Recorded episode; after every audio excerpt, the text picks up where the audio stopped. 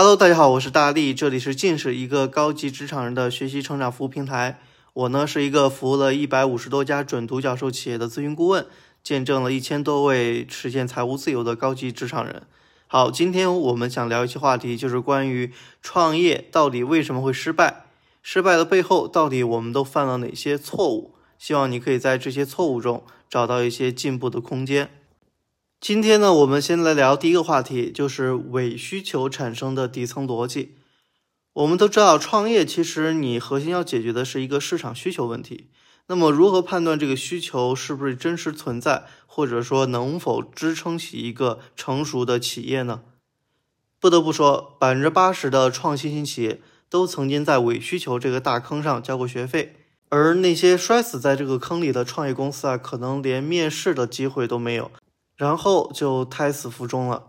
作为一名服务了几百家创新企业的乙方，虽然企业的生死呢本与我没有太大关系，只需要老老实实做个卖水的人，也就无需过问大家到底是来淘金的还是来送死的。但是出于我做投融资的背景呢，总会忍不住和创始人聊聊他们的商业模式啊、财务模型啊，还有创业的一些初心。其实，在创投圈有一句话是深深烙印在很多投资人心里的。那就是啊，宁愿抄袭也千万别创新。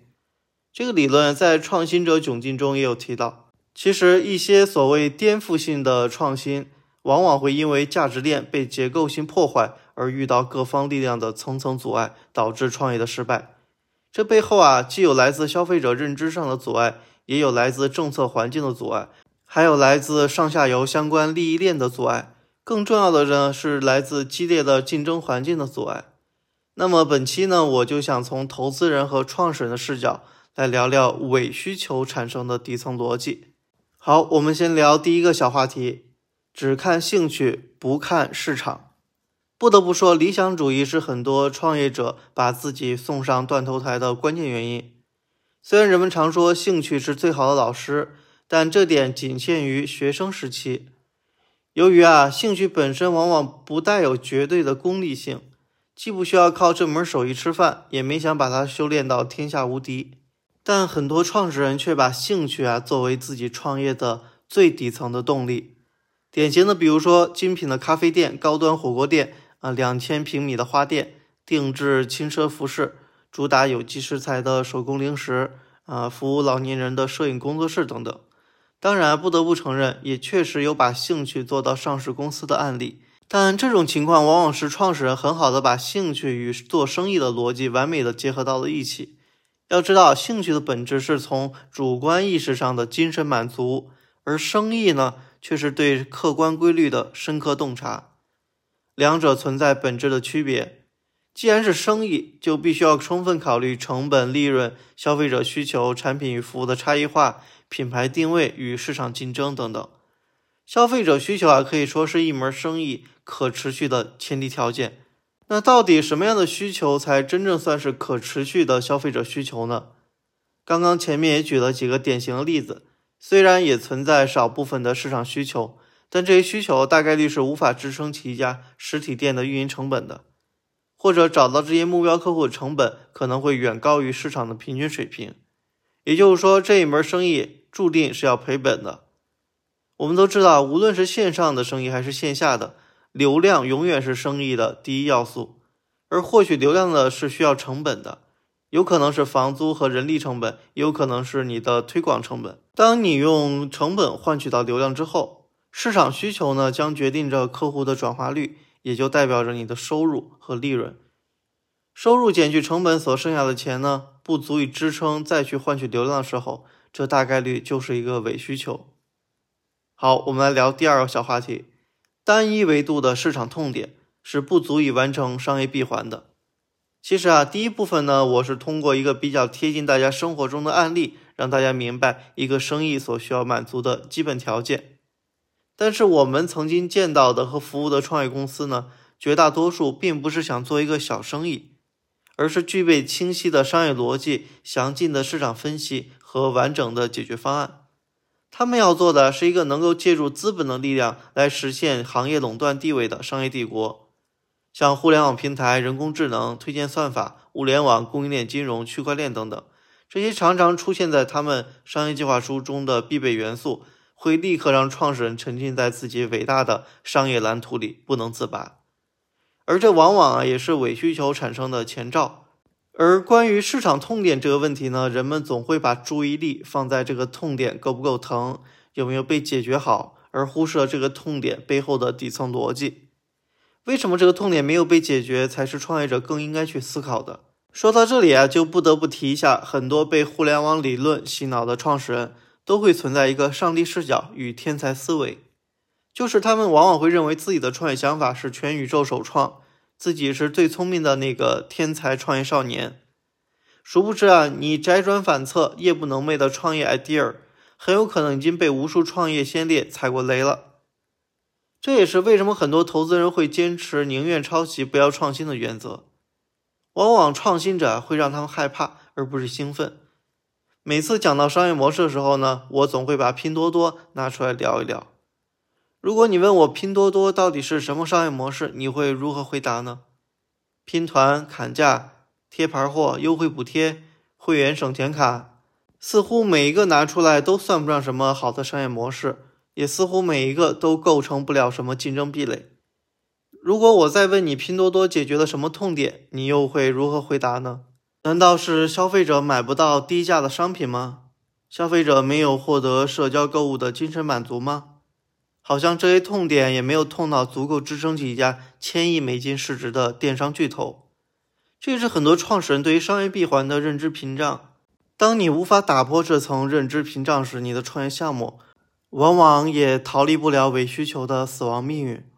我们要知道，如今所有互联网公司所验证的商业模式，总结下来呢，就是通过产品和技术来换取流量，然后呢，再通过广告或者电商的形式进行变现。看起来简单明了，没有什么高深莫测的商业模式。就比如淘宝，其实是解决了买家与卖家的链接。百度呢，解决的是信息与搜索者的链接；腾讯解决的是人与人的链接，而抖音呢，解决的是人与内容的链接。任何一个平台型的企业，其商业模式的本质啊，其实并不是链接，而是利用竞争来坐收渔利。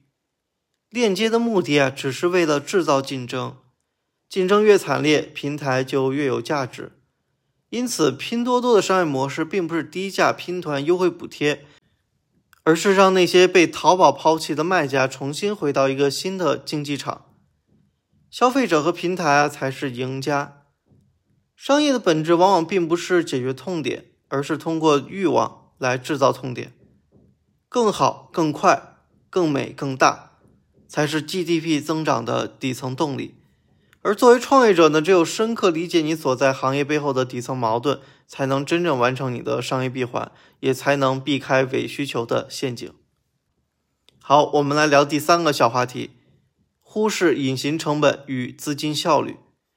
商业进展无非就是在争两个东西：用户的注意力还有时间。在一个互联网产品经理的眼里呢，用户会被拆解成不同的属性特点，也叫用户画像。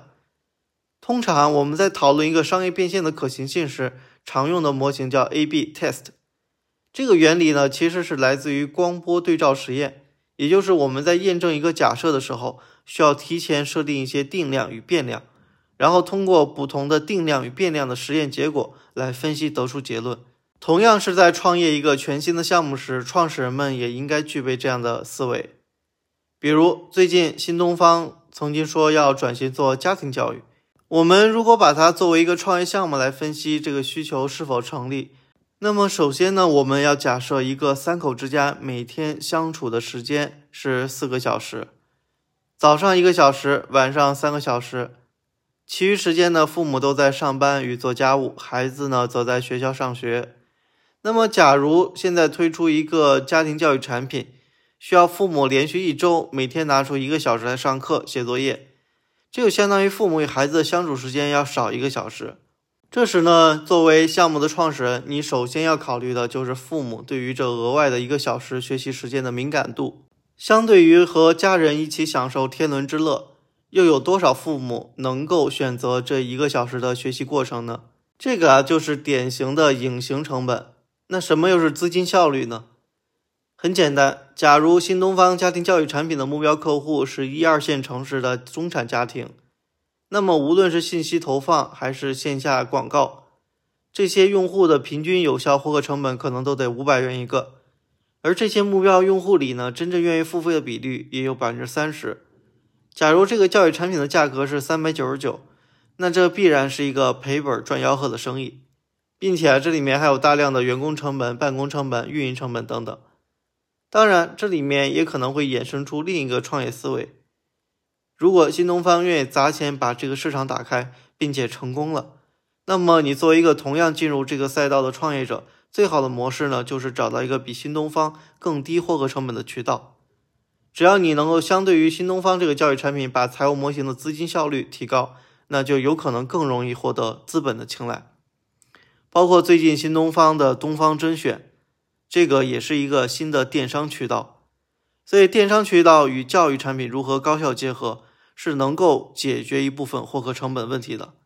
就比如说，我们通过直播的形式来销售一些教育产品或者书籍，既能够提高转化率，也能提高这个销售额 GMV，这就可谓是一箭双雕。